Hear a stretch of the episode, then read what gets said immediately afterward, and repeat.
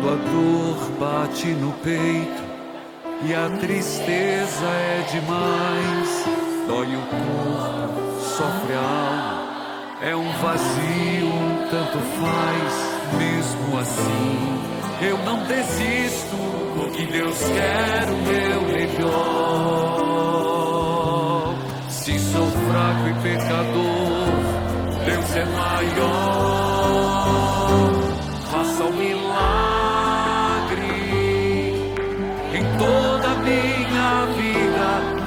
Milagre e cura minhas feridas. Fez o cego enxergar,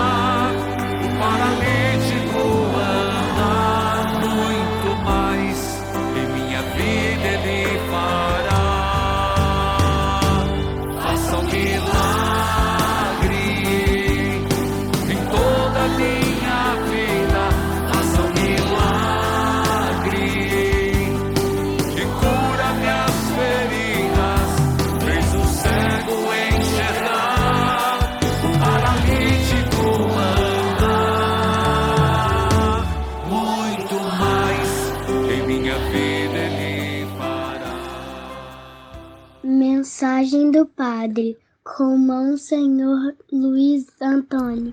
Querido povo de Deus, irmãos e irmãs na fé, com esperança renovada, fraternidade, diálogo, a todos um abençoado dia, com a graça de Deus. Dia 6 de julho, quinta-feira, 13 terceira semana do tempo comum. O Senhor olha o íntimo das pessoas, suas boas intenções e atitudes, e vem em nosso socorro na hora certa. Renovemos nosso firme propósito de evitar todo o mal, o imobilismo na caminhada da fé e andar sempre na presença de Deus.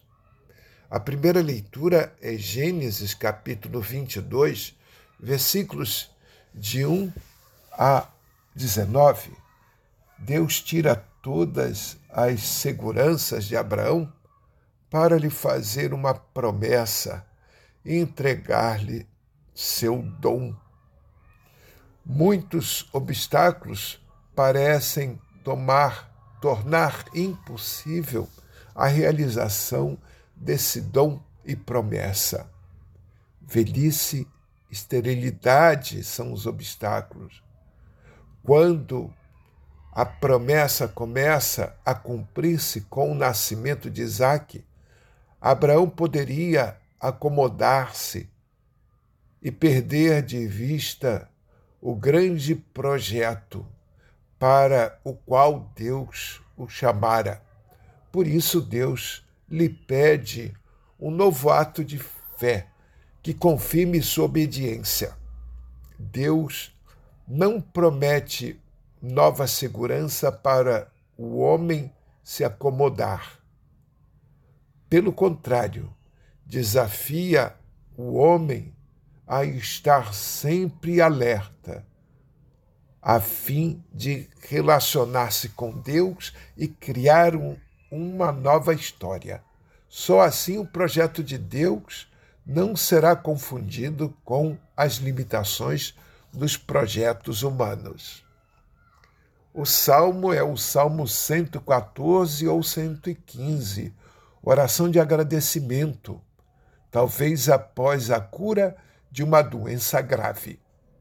Andarei na presença de Deus, junto a Ele na terra dos vivos. É o refrão.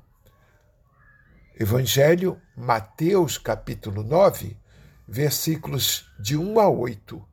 Proclamação do Evangelho de Jesus Cristo segundo Mateus. Naquele tempo, entrando em uma barca, Jesus atravessou para a outra margem do lago e foi para a sua cidade. Apresentaram-lhe então um paralítico deitado numa cama. Vendo a fé que eles tinham, Jesus disse ao paralítico: Coragem, filho, os teus pecados estão perdoados.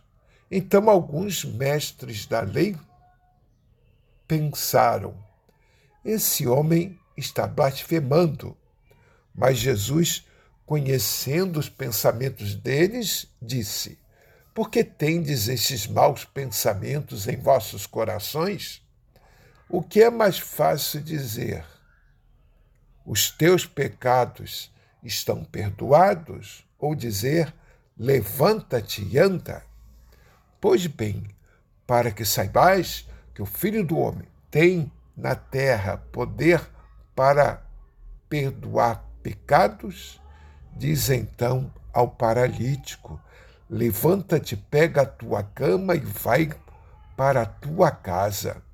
O paralítico então se levantou e foi para a sua casa.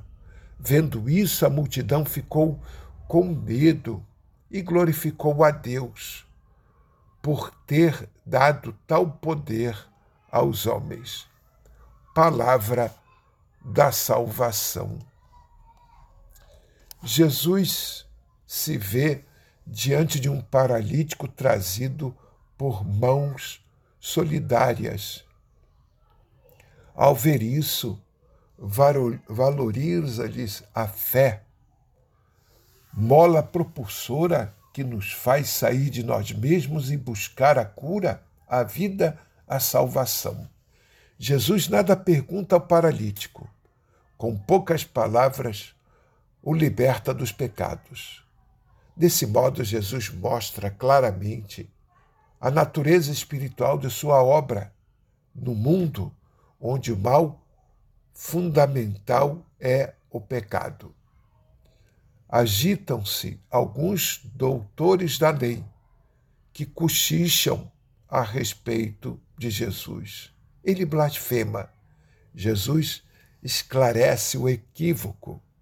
O Filho do Homem tem poder na terra, autoridade para perdoar pecados. E dirigindo-se ao paralítico, ordena: levanta-se. Se tem o poder para perdoar pecados, também pode libertar dos males físicos. Os doutores da lei ficam desconcertados e mudos. As multidões, ao invés, glorificam a Deus. Paz e bem, um dia abençoado para todos. Rezemos pelo bem da natureza, do meio ambiente. Ó Deus, preparastes para quem vos ama bens que nossos olhos não podem ver.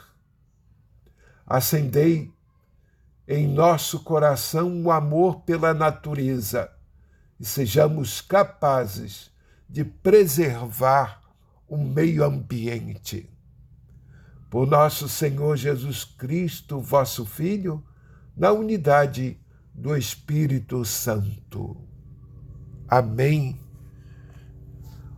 Um dia abençoado, vamos proteger a Mãe Natureza, esse planeta, casa comum de todos nós.